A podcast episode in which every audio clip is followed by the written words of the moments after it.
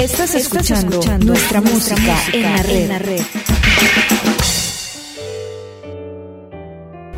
Segundo grupo es aquel terreno pedregoso, donde por un momento le gusta la palabra de Dios, pero cuando llega a su casa se le olvidó todo. Y no se le olvidó simplemente por olvidarse, porque recuerde que la primera era que se le olvidaba y ya. Aquí la gustó, ay, qué bonito que, y llegó a la casa y se le olvidó la palabra de Dios. Incluso en la fecha de la segunda escuela de Biblia se le olvidó. Ese era el primer grupo. Vino la primera y ay, qué bonito, pero ya la segunda no vino. El, el diablo le roba la palabra. Pero el segundo es el que cae entre espinos y que cuando viene el momento de la prueba, sí, todo es muy bonito, sí, sí es verdad, pero yo tengo esta enfermedad. ¿Y cómo hago yo con esta enfermedad? ¿Para creer en Dios? ¿Y cómo hago yo en esta enfermedad? Para sufrir con paciencia. ¿Cómo hago yo en esta enfermedad? para amar a esa persona que me hizo daño. ¿Cómo hago yo en esta enfermedad?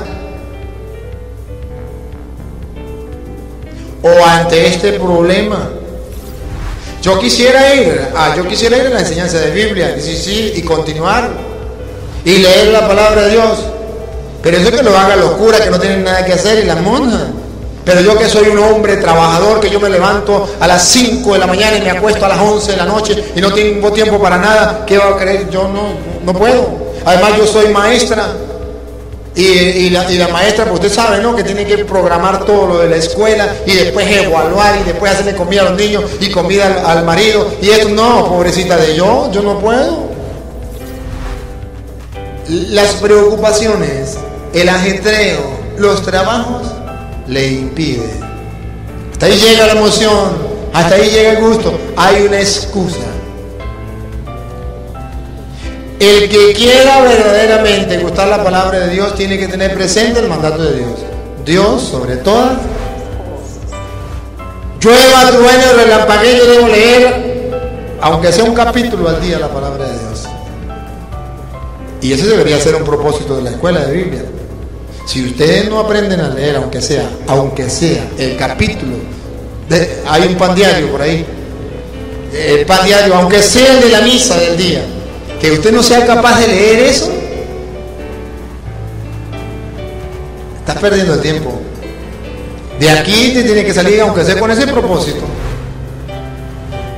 Cuanto más se aprendiera a leer la Biblia, un capítulo diario, comenzando por los evangelios.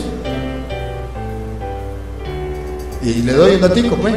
Los que quieran comenzar a leer la Biblia, lo más recomendable es comenzar por el Evangelio de San Marcos, porque San Marcos le escribió a los que nada sabían, a los que nada conocían, a los que estaban comenzando, a los principiantes. Y como nosotros vamos a comenzar, pues vamos a darle por ahí. Un capítulo diario, llueva, trueno, relampague. Cuando termine ese capítulo, al otro día el otro, y voy tratando de gustar. No es leer por leer como se lee un libro cualquiera el leer, rumiar, saborear, gustar la palabra de Dios. Después que lea San Marco, pasó San Mateo, después San Lucas, después San Juan, todas las cartas, al llegar al Apocalipsis, no leo el Apocalipsis, lo dejo de último. Cuando llegue el Apocalipsis me paso al Génesis, leo todo el Antiguo Testamento, vuelvo a leer todo el Nuevo Testamento y por último leo el Apocalipsis para poder entender todo lo que la Sagrada Escritura dice. Un capítulo diario una hora al día. Mucho, Padre, mucho, mucho, mucho. Es la semilla del reino que usted está sembrando en su mente y en su corazón, en su vida, en su hogar. Mucho. Y más todavía si pudiera leerlo con su familia, o lo que lees, agarra lo que más le gusta y lo comparte con su familia, que ellos también escuchen la palabra. Primero es aquel que escucha la palabra de Dios, el diablo se la roba, se acabó. Segundo, lo que cae en piedras, no tiene raíz, no tiene constancia. Comenzó a leer la palabra de Dios hoy con toda la fuerza, mañana ya no, ya no la lee. Pasa mañana, ay, qué pereza. Ay, además ese cura ya se fue y quién sabe dónde estará. Y yo aquí como una tonta, como un tonto leyendo la Biblia, qué bobo que soy yo. Además, mi marido no me ayuda en esto, mi mujer tampoco. Los que tienen de dos, tanto marido como mujer. O mis hijos no me ayudan. No, a usted no importa a nadie. Vas a leer la palabra de Dios. Tú.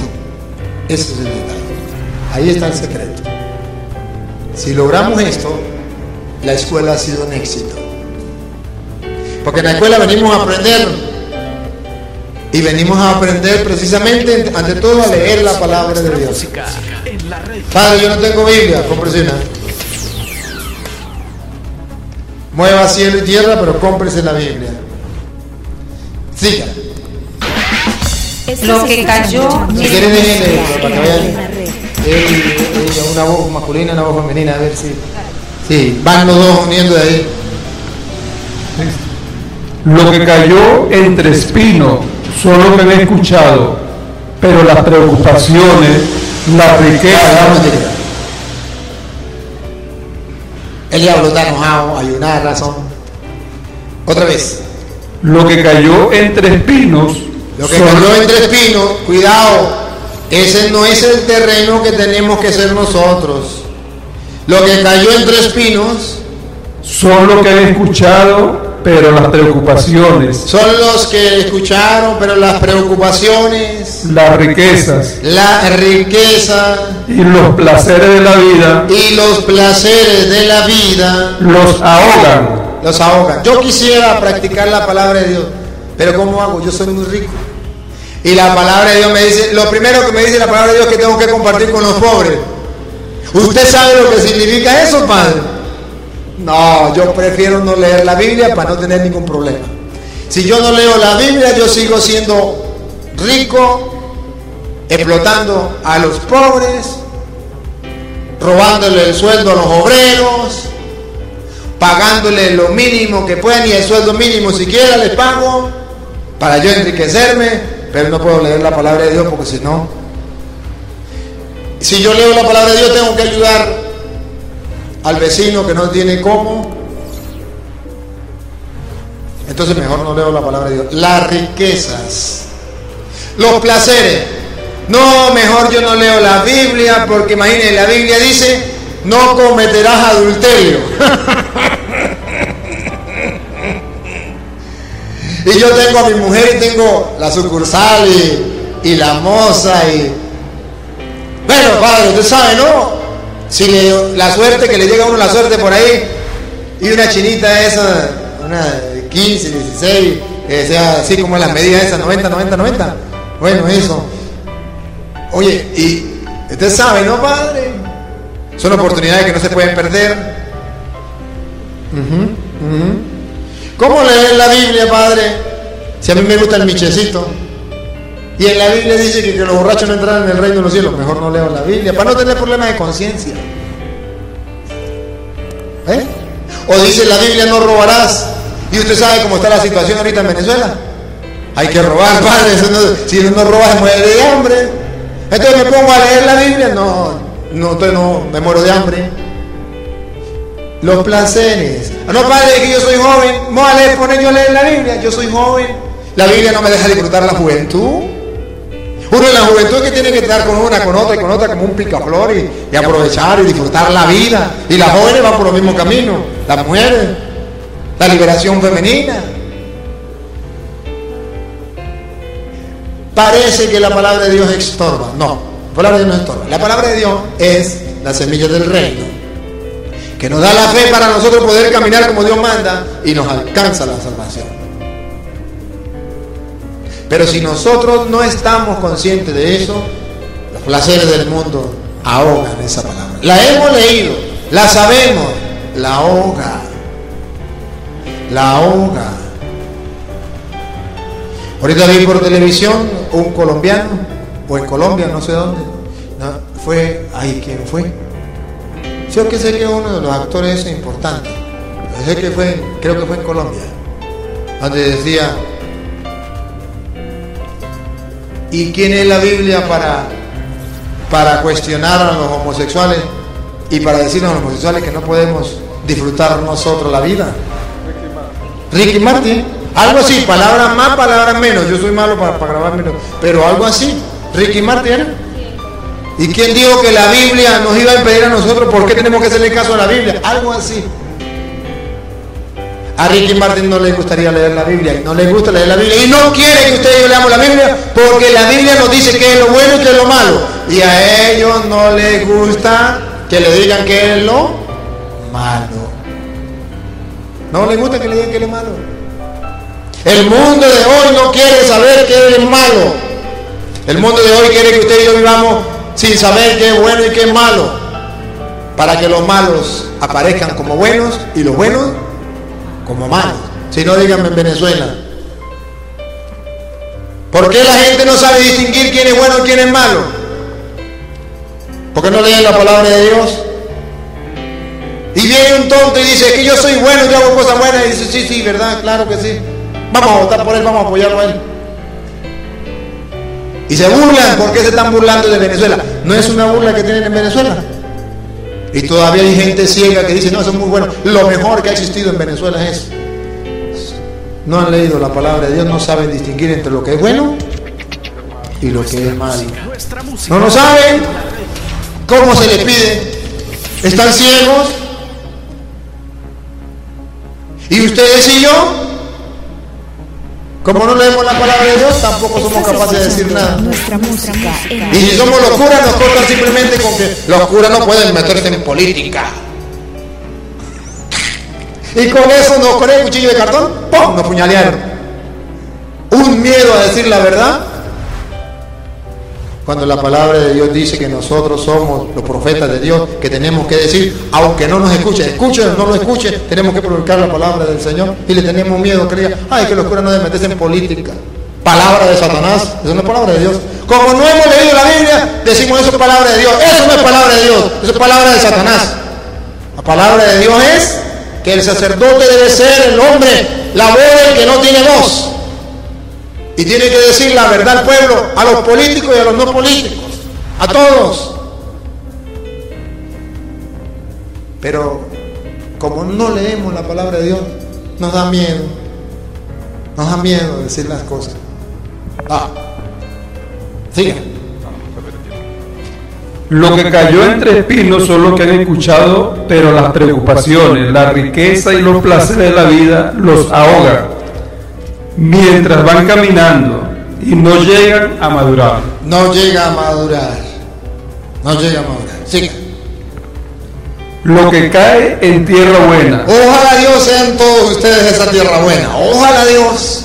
Lo que cae en tierra buena son los que reciben la palabra son los que reciben la palabra, con un corazón noble corazón noble, y generoso. generoso. La guardan La guardan, y perseverando dan fruto. perseverando, dan fruto. Observen. Jesucristo dijo que en esta escuela de Biblia había varios grupos de personas. Uno, aquellos que a lo largo del camino. Otro que entre espinos, entre piedras. Otro entre espinos y otro tierra buena. ¿Cuál grupo será usted? No sé. ¿Cuál grupo seré yo? No sé. Pero tenemos que elegir uno de esos. Padre, pero es que en la escuela de Biblia, mire, bastante vinieron. ¿Y cuántos irán a llegar? Jesús dice, unos se irán por, el, por lo largo del camino, otros en- entre piedra y otros entre espinos, y un grupito. Con ese grupito yo me conformo. Porque yo sé que aquí hay personas que están gustando, pero hay personas que no les gustan. Yo sé que aquí hay personas que están dispuestos a hacer la escuela hasta el final, otros que no están dispuestos. No importa, seguimos siendo amigos. Yo sé que muchos llegarán hasta el final, otros se quedarán. No importa. Jesucristo dijo, unos a lo largo del camino, otro entre piedra y otro entre espino. Lo importante es no lo que usted haya sido hasta ahora. Lo importante es lo que usted quiera hacer de ahora en adelante. A esto le vengo a predicar yo. A los que quieran ser esa tierra buena de ahora en adelante. Y a la vez aquellos que quieran predicar la palabra de Dios de ahora en adelante. Y entonces, hermanos, así tendríamos el reino de Dios sembrado en la tierra. Así podríamos ser lo que Jesús le dijo a Pedro, pescadores. Vamos a ver cuando Jesús nombró a Pedro pescadores de hombres. Lucas capítulo 5, versículo del 1 en adelante. Lucas capítulo 5.